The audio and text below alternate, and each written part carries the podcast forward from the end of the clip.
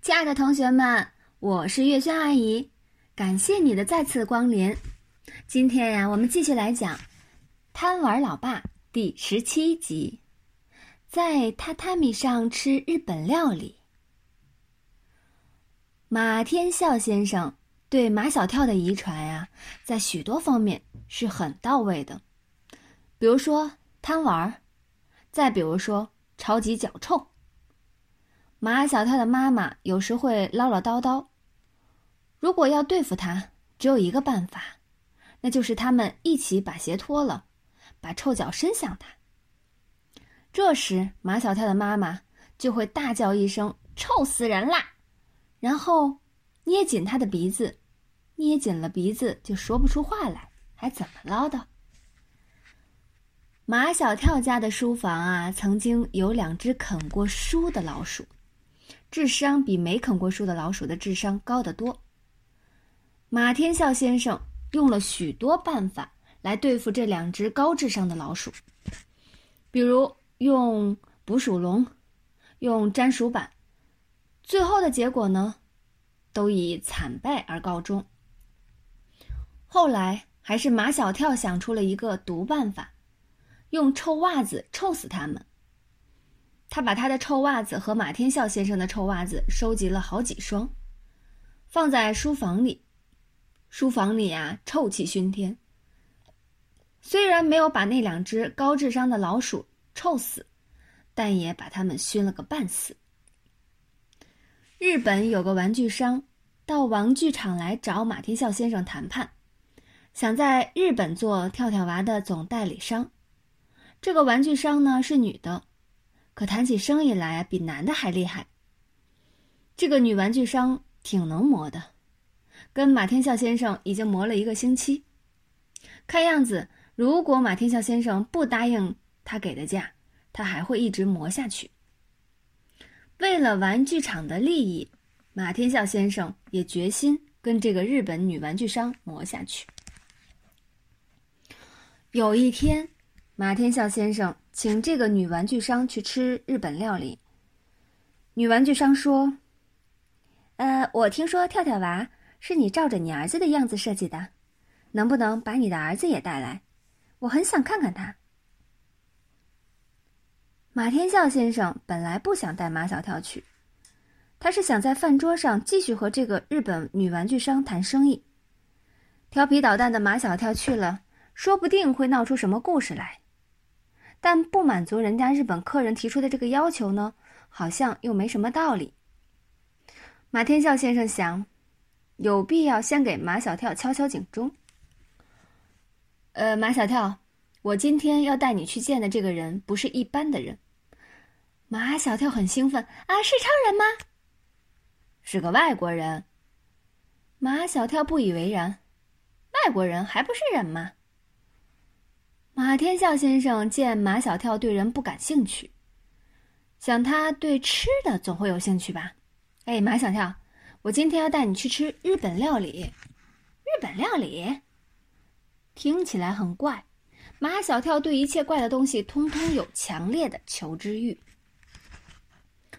马天笑先生见马小跳上钩了，便开始提条件：如果你想吃日本料理的话。必须乖乖的，一点错误都不要犯。马天笑先生在日本料理店里要了一个小包间，地上铺着榻榻米，必须要脱鞋进去。马天笑先生呢和马小跳脱了鞋子，盘腿坐在榻榻米上。马天笑先生的一双脚已经够臭的了，再加上马小跳的一双脚，可想而知要多臭。有多臭？但长期以来，他们已习惯了自己的脚臭味儿，别人能闻到，他们自己是闻不到的。穿着日本樱花和服的服务员小姐，像小鸟一样跳进包间，忙用又宽又大的衣袖捂住了鼻子。马小跳不明白，那位小姐背后的腰带上为什么要绑着一个布包。他爬到小姐的身边，伸手去摸那个包。小姐正不堪忍受那难闻的臭脚味儿，尖叫一声，趁机跑掉了。你动手动脚的干什么？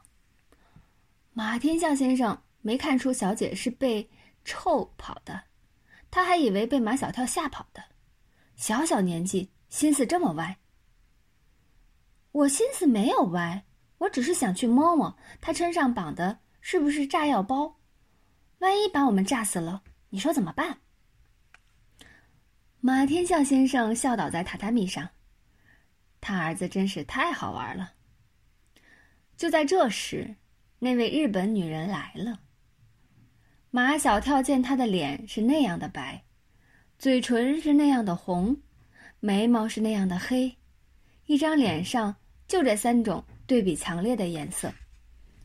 马小跳终于明白，为什么他爸爸说要带他来见一个不是一般的人。果然不一般，这个人像陶瓷做的瓷人。日本女人和翻译先生都脱了鞋子进了小包间。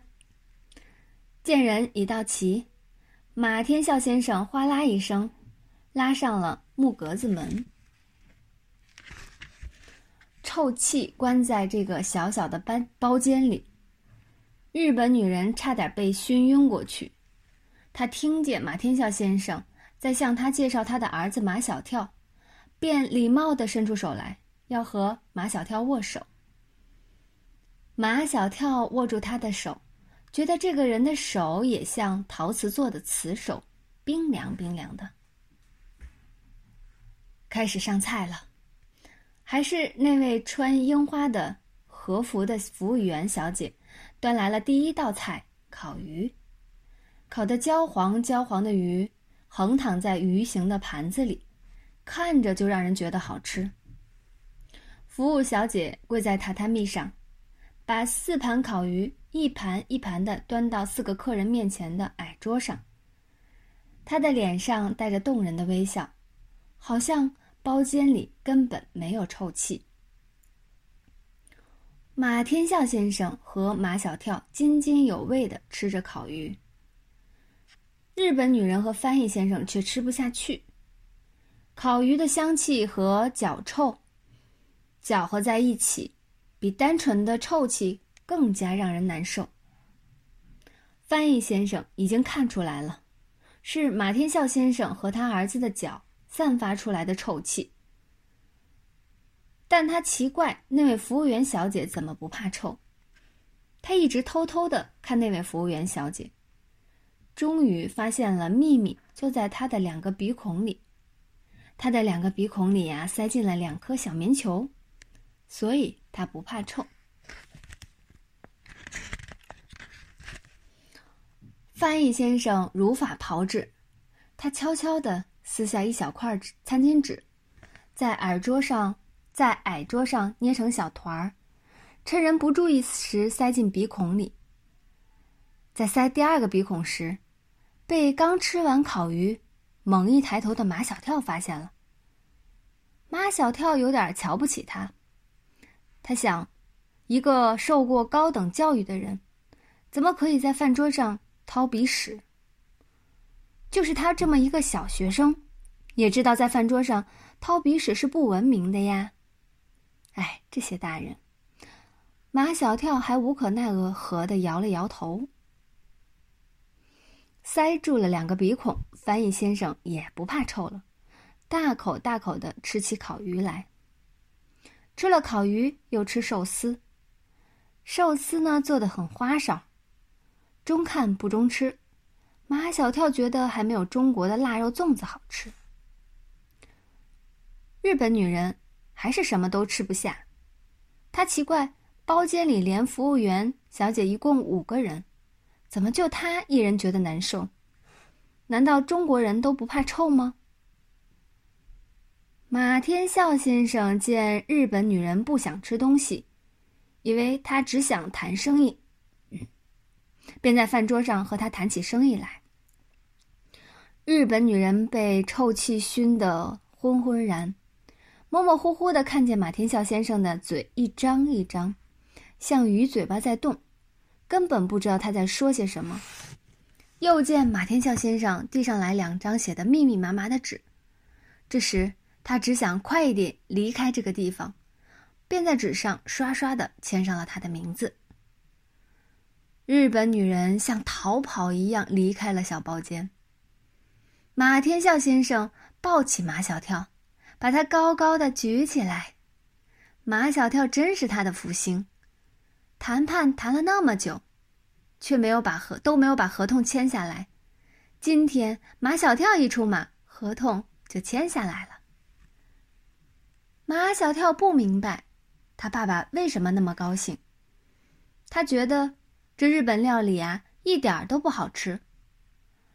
还有不明白的是，日本菜为什么不叫日本菜，偏要叫日本料理呢？好啦，我们今天的故事呢就讲完啦，感谢你的收听，咱们下一期再见啦。